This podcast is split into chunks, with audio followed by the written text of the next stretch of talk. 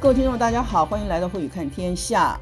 美国新总统拜登上台以后啊，在从台湾的立场，或者台湾过去有这么多人，台湾的政府那么支持共和党的川普，那拜登上台以后，大家最关心的是，拜登上台以后的美中台的三角关系究竟会离川普时代有多远啊？会做多少的修正？所以呢，这个蛛丝马迹呢，都拿来用放大镜来研究。特别特别是拜登上台以后啊，或者就职一月二十号就职以后，他已经跟很多美国的重要盟国的领袖都通过电话了，基本上就是向对方保证，美国继续呢跟对方的合作，继续支持对方，也希望对方支持美国未来的政策。但是呢，他没有跟世界上另外两个大国联络，第一个就是中国大陆，他并没有跟习近平通电话；第二个，他也没有跟俄罗斯的普丁通电话。普丁不通电话，我可以了解，因为民主党或者拜登从竞选开始到就职，其实对俄罗斯都有非常多的怨言，就觉得这个国家根本就是一个类似敌人的这种角色。所以呢，这个拜登要跟普丁通电话，恐怕要压到很后面，而且会为了一桩非常严重的事情才会通电话。那为什么跟习近平之间没有通电话呢？当然，我们立刻想见的就是。经过川普四年那样严重的抗中反中的政策之后啊，四年中间再加上新冠肺炎，最开始是一年多前从武汉传出去的，因此呢，美国的民意在川普政府的主导之下呢，已经跟以前不一样了，已经不是四年以前民主党下台把政权让给共和党那个时候已经不一样了，所以拜登可能就不能够以四年前奥巴马时代。对华的外交政策来作为他未来跟中国大陆打交道的依据，他必须做很多的观察，很多的算计，当然也要听很多外交人员的这个建议呢，才能够形成未来美国对华政策的一个梗概。所以呢，四号这天呢，这个拜登呢，作为他第一个巡视的重要的联邦机构，他去到了国务院。他去国务院，当然第一个就是。支持他的老部下布林肯呢，布林肯被他提名当了这个国务卿。第二个当然是去替美国的职业外交官们打气啊。各位知道，川普在二零一七年这个宣誓就职以后啊，半年到一年之内，国务院很多高层的人士都没有补齐，他都不补，他是要找一个跟他胃口很相像的人啊去做这个国务院里头的几个重要的领导人。所以呢，国务院很多重要职缺在川普时代是一直空着，一直空着。但是呢，这个布林肯一上来，就把各个职缺都补满了啊。另外，川普要卸任之前，他的这个国务院他任命的人还做了一些，我觉得是非常不恰当的动作。你知道，美国在这个总统大选一结束啊，那么拜登呃选票领先的时候，其实世界各国都抢着要打电报啊，向拜登这个致意致敬嘛。全世界有哪个国家？不愿意去巴结美国总统呢？那这个国务院里头收电报的人，居然把这电报都留中不发，就是压下来不交给民主党，所以拜登也不知道哪些国家的领导人对他发了贺电。这个都是川普时代国务院里头的一些非常啊、因人设事的一些做法啊。其实公务员国务院是属于全美国全联邦政府的嘛，因此呢，这个拜登在四号啊去巡视。国务院呢，我看到这个 CNN 上转播，这布林肯呢是非常虔诚高兴的前老板啊，来作为第一个巡视的机构来到国务院打气。当时呢，拜登就讲了两个标语式的口号，他说：“America is back, diplomacy is back.” America is back 很了解，向全世界宣示，正常的美国，你们认识的美国终于又回来了。The diplomacy is back 呢是说，未来呢。美国的战略安全跟外交要由专业的外交做法来主导了，而不是由少数几个人在白宫决定啊。所以 diplomacy is back，这个对布林肯来讲是一个太大的鼓励，因为美国的国务卿未来真的可以主导很多政策。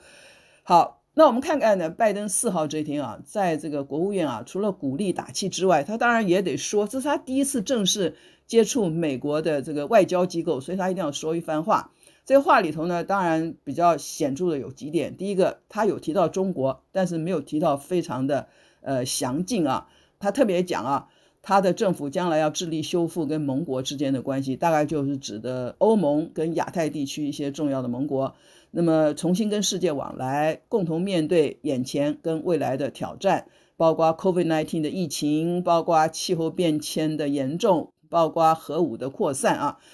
当然呢。他也说，也包括中国跟美国竞争的企图心越来越强，就中国要向美国竞争的企图心越来越强了。当然，也包括俄罗斯一心一意的要破坏、干扰美国的民主秩序啊。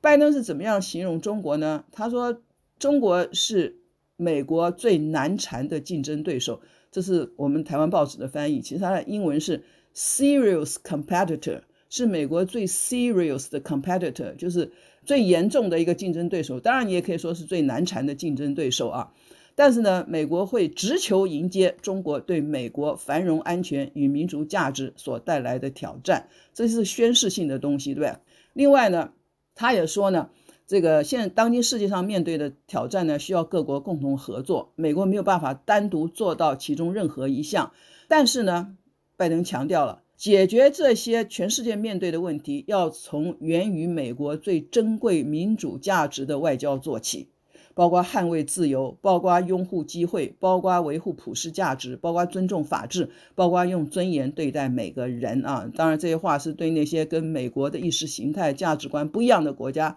所讲的。这当然也是布林肯最喜欢听到的，就是 “Diplomacy is back”。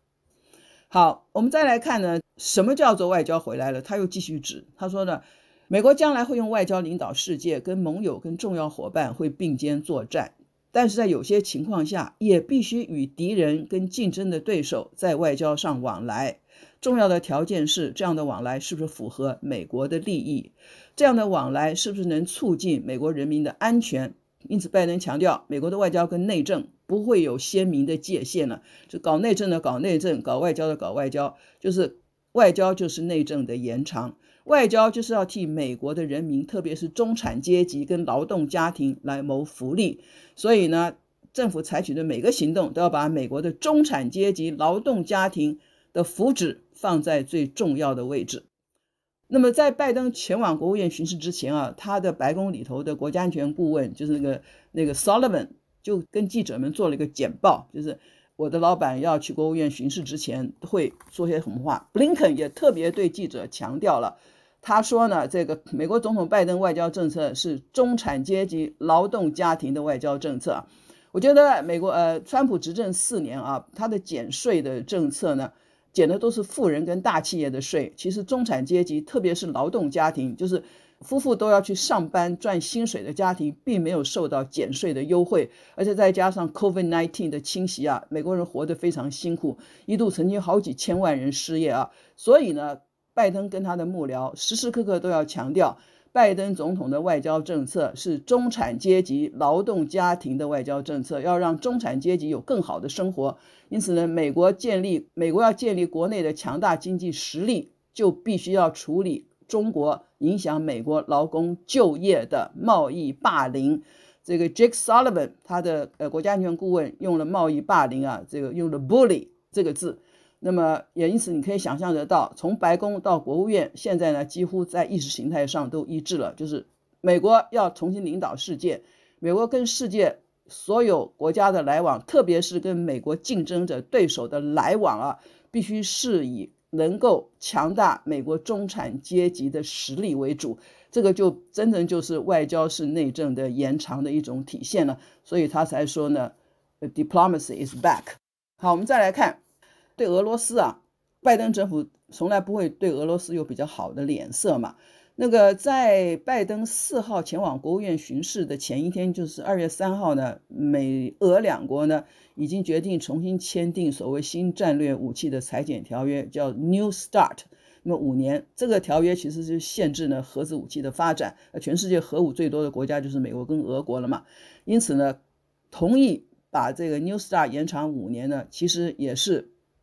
川普任内想要做到还没有做到的事情，因为川普跟俄罗斯说，我们把中国也拉进来，不要我们两国签，因为中国也在发展核武啊，说在他的核武翅膀硬之前，把中国也拉进来，我们三国一起签这个 New START 啊，五年之内我们彼此要透明啊，不能再发展核武，但中国不肯参加，所以就拖到拜登上台以后呢，美俄才签订。但是对于俄罗斯呢，拜登的说法呢就比。形容中国呢更加的强烈了。他说，美国让俄罗斯为所欲为，进行侵略他国、干涉美国选举、发动骇客攻击，并且毒害自身公民的日子已经结束了。拜登要求普丁呢立即无条件的释放最近被关押从欧洲回来的反对党的领袖纳瓦尼。那么，拜登也在他的这个国务院演说中谈到缅甸的情势。缅甸不是最近呃军人政变把这个。国家领导人翁山苏姬一票人通通都软禁起来了嘛，所以拜登说，美国正在与盟邦密切的合作，促使国际社会给缅甸军政府施压，停止政变，然后呢，释放所有这些经过选举呢当选的这些领导人，包括翁山苏姬。缅甸的情势啊，美国跟中国未来在做法上肯定是不会一致的，因为有外电呢说呢，这个缅甸军人啊。敢下手啊，把这个经过选举当选的文人政府啊，通通软禁起来，说间接是受到了中国大陆的首肯跟支持，这点没有办法证实。不过呢，外界有这样的怀疑，所以未来在处理缅甸问题上呢，中美两国在联合国也好，在国际场合也好，肯定呢行动是不会一致的。另外呢，拜登呢特别特别对川普任内啊非常交好的一个国家就是。全世界产石油最多沙乌地阿拉伯非常感冒。各位知道，沙国的王储啊，穆罕默德啊，两年前曾经下令谋杀了一个异议记者哈绍吉嘛，在这个英国谋杀的，但是他不愿意承认。那川普政府对这个事情毫不关心，全世界都谴责川普政府轻描淡写。另外呢，沙乌地介入了也门的内战，也门内战有十几年了，死伤无数啊，那可能是全世界的人间炼狱的国家，就是也门了。那么。沙乌地支持的是这个也门的政府，但是呢，这个反抗军呢却受到很多其他的这个穆斯林国家、中东国家的支持啊。那沙乌地呢介入。这个也门内战的方式就是任意空袭军队跟平民，所以他随便轰炸，他根本不分青红皂白啊！所以沙乌地的介入其实是让也门情况更糟的一个非常主要的原因。美国国会呢曾经通过要限制出售武器给沙国，因为我卖武器给你，卖 F 十六给你呢，你都到也门上空去进行轰炸，但是呢，居然被川普动用总统的行政权否决了，他就是要给卖给沙乌地阿拉伯武器，因为呢。他想要跟这个中东地区最强的国家呢结盟，对于他们的人权也好，对于侵略别的国家也好，川普是不在意的啊。所以呢，现在拜登已把也门问题定调为人道的危机了，宣布呢要终止出售武器给沙乌地，而且派了一个特使要结束呢这个也门的内战。各位都知道，这个川普在结束任期之前，其实在中东地区做了一些事情，譬如说呢，他调解了波斯湾几个国家。包括阿拉伯联合大公国啊，跟以色列之间的关系，就是恢复经济的关系，帮助以色列在中东地区减压。那么他的这个条件呢，就是如果你们承认以色列，跟以色列恢复经济关系，我就卖武器给你。川普一口呢答应要卖给沙乌地一百架的 F 十六啊，这个有钱的国家出手就是一百架，然后呢要卖给。也现在也非常富庶的阿拉伯联合大公国五十架 F 三十五，F 三十五各位知道叫做隐形飞机嘛，隐形战斗机啊。阿拉伯联合大公国到底有什么敌人需要买这么多的这个 F 三十五啊？简直天文数字的价钱，卖给联合大公国五十架 F 三十五。那现在拜登上来全部停了，就是川普末期答应的这个武器出售全部暂时停止，而且取消。我看了有这个。呃，媒体报道说不包括卖给台湾的在内啊，这个当然以后要可以慢慢的来证实有没有包括台湾在内。川普要卸任之前，包括选举结束以后，他不是还卖了一批武器给台湾吗？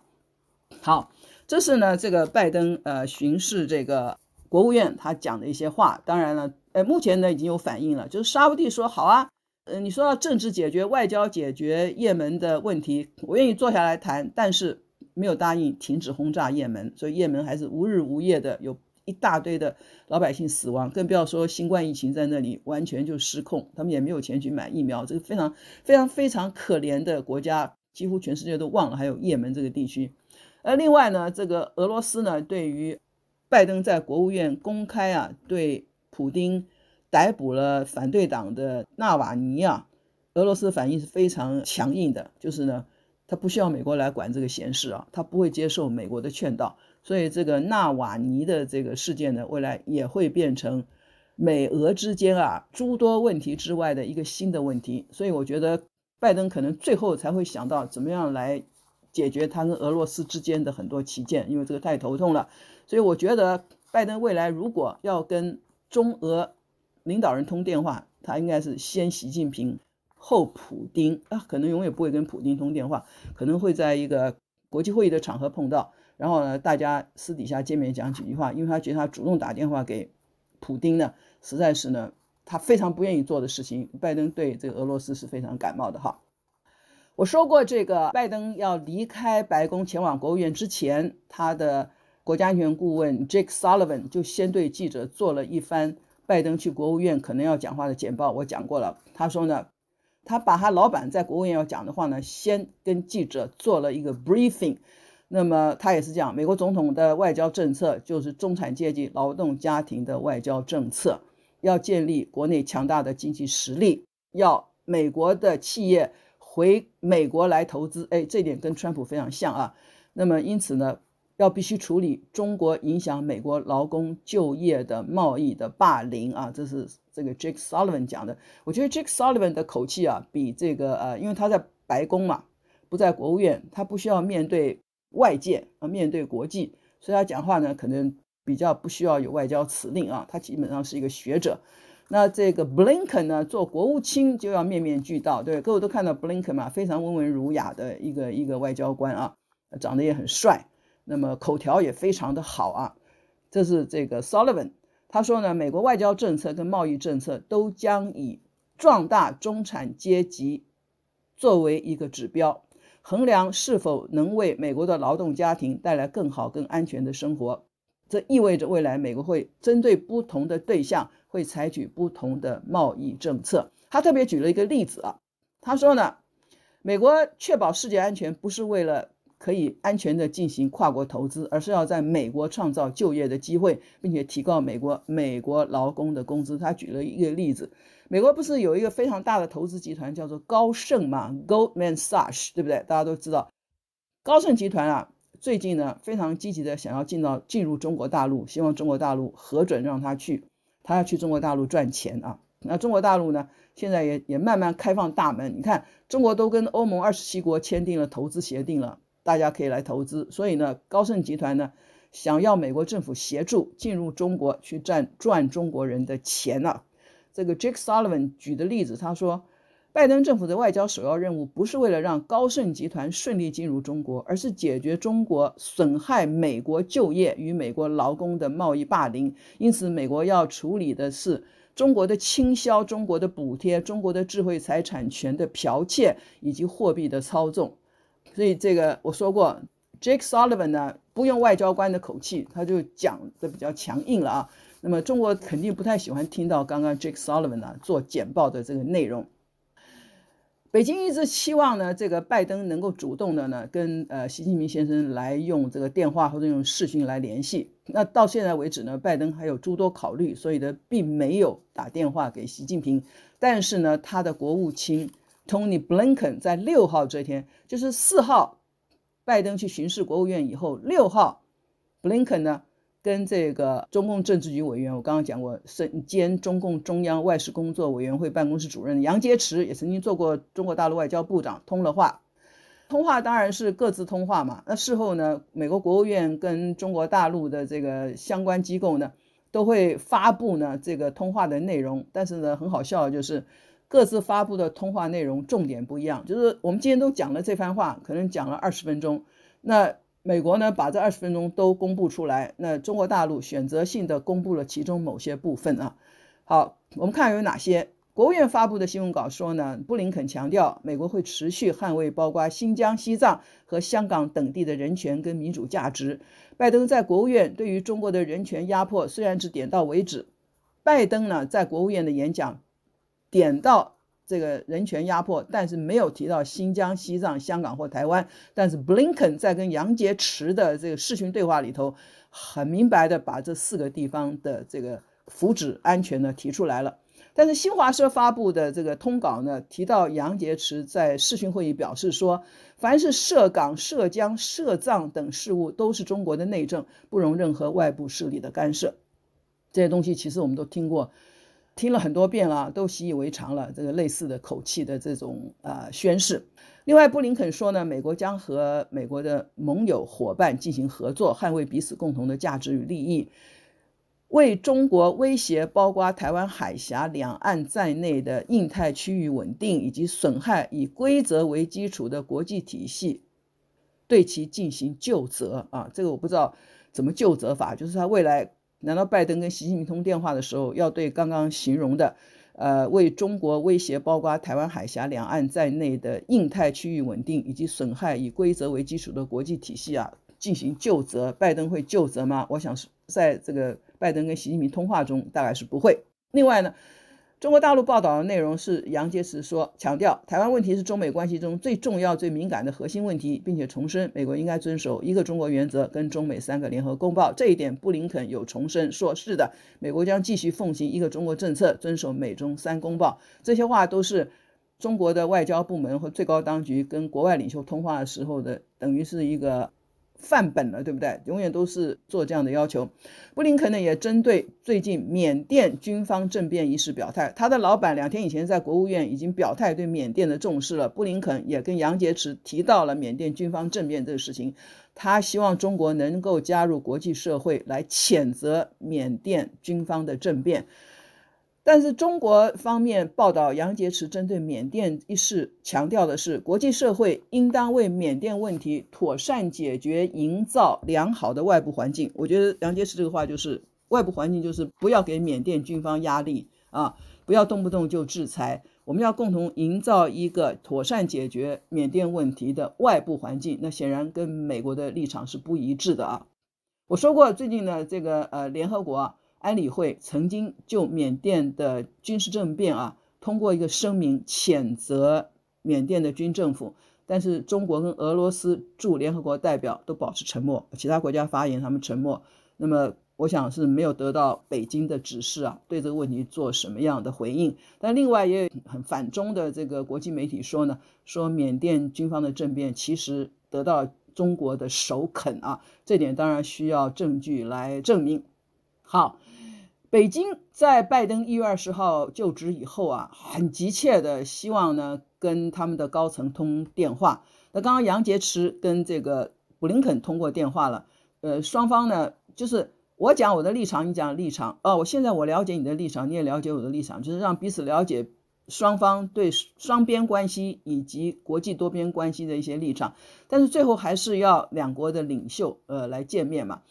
那么，呃，其实啊，在杨洁篪跟布林肯见面之前啊，杨洁篪借着要参加美国一个智库的网络上的一个开会的活动啊，已经向拜登政府喊话了。当时他在他的演讲里头呼吁美方要尊重美中三公报、恪遵一中原则、停止干涉涉及中国主权与领土完整的香港、西藏、新疆等事务啊。那么当时呢，这个国务院的发言人叫 Ned Price 啊，那他在对这次杨洁篪参加智库的说话做简报的时候，他当着新闻媒体，他呼吁北京停止在军事、外交跟经济上施压台湾，并且呢，与台湾民选的领导阶层应该开始进行有意义的对话。我想发言人不会自己啊做主张来发言，那一定是呢得到了他上级的默认呐、啊，所以呢他在做简报的时候呢。讲了一番跟台湾相关的话，台湾当局听了当然已经觉得很爽吧。那习近平本人啊，其实一月份在二零二一年世界经济论坛，也就是所谓的 Davos 议程，他用视讯的方式啊做了很长的讲话。他那个时候其实就已经对美国的拜登在喊话了啊，他没有点名美国，也没有点名拜登，觉得字里行间透露的是对美国新一届政府的喊话。习近平讲话是说，如果有国家在国际上搞小圈子、搞新冷战、排斥、威胁、恐吓他人，动不动就搞脱钩啊、断供啊、制裁啊，人为造成相互的隔离甚至隔绝，就只能把世界推向分裂甚至对抗。他形容的是川普时代美国对外做法，但是他想要说的对象、说话的对象是现在的总统拜登。我想美国也听到了，不过呢，拜登在国务院的这个巡视上没有针对习近平二零二一年达沃斯讲话做任何的反应，就假装你是对全世界讲，不是对我美国讲的。所以呢，从一月二十号到今天，拜登跟很多重要国家的领袖都已经通过电话了，唯独呢没有跟中国的领导人通电话，的确是这几年比较少见的状况啊。美国的新闻界也很关心。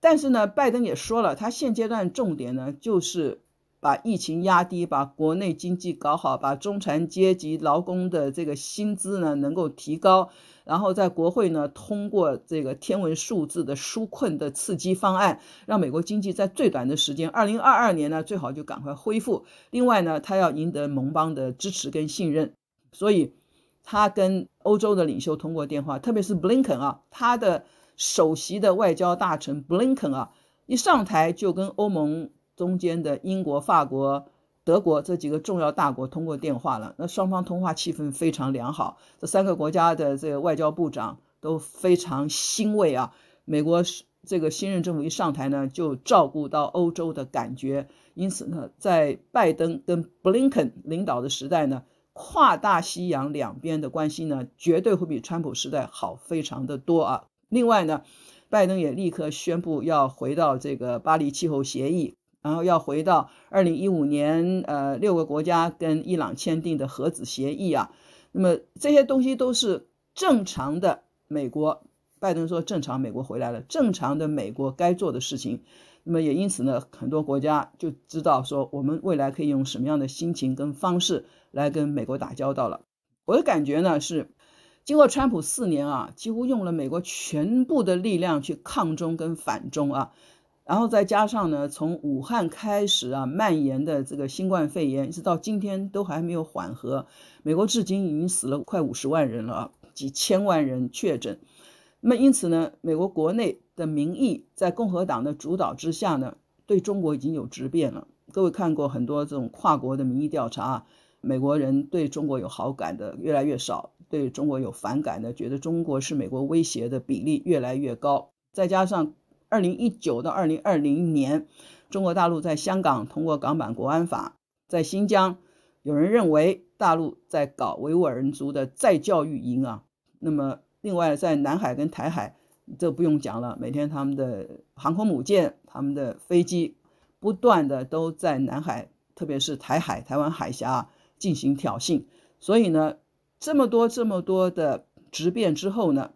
跟民主党四年前下台把政权交给共和党时候的中美关系已经不一样了，所以拜登不可能再按照他过去八年做奥巴马副总统，或者更早的时候他在参议院担任外交委员会主席时候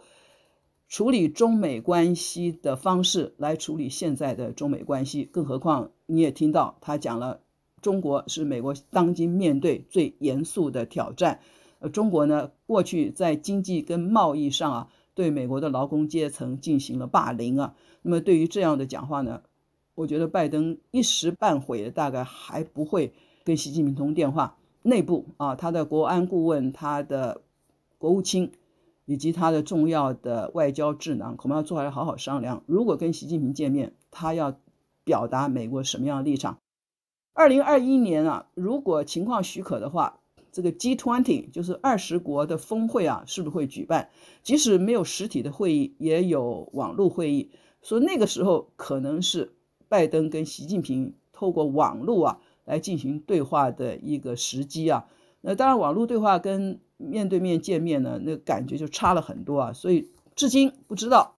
拜登到底决定什么时候要跟习近平通话。那么有了杨洁篪跟布林肯的这个网络通话以后呢，至少中国最高领导圈呢，对于美国未来做法呢，已经在心里打了一个底啊。那么知道呢，拜登这个当选以后啊，所说的很多美国对外做法，其实讲的是真的，讲的是真的。那要照顾国内中产阶级的生活，这一点也是这个老美国总统啊，诚心诚意的想要做到一件事情。所以中国恐怕得把刚刚我强调的那几点啊。外交是内政延长的这一点啊，放在心里头。好，那么呃，沙乌地已经对拜登有回应了，就是好啊，你要政治解决也门，我愿意政治解决，但是呢，我并没有承诺不去日夜轰炸也门。这个俄罗斯呢，也对美国干涉这个纳瓦尼被逮捕的事件啊，嗤之以鼻啊，觉得不想理会这个拜登。所以未来美俄关系呢，我想暂时是不会改善。那至于美国跟中国大陆的关系啊，会改善到什么样的地步？刚刚拜登讲了，说为了美国人民的福祉啊，美国中产阶级劳动家庭的福祉，他愿意跟不同意识形态、不同这个政策的国家也进行来往。我想这个就是贸易。但是贸易会不会就把川普时代的关税战一下子就取消呢？目前还看不出来。好，这就是今天慧宇看天下为您分析呢，从拜登巡视国务院到。布林肯跟中国大陆外交的最高的这个负责人杨洁篪啊，进行了网络对话以后，我们所做的一些分析。当然，拜登上任还不到一个月啊，还得慢慢观察。除了内政之外，他在外交上什么样的做法？今天谢谢你的收听，我是高慧宇。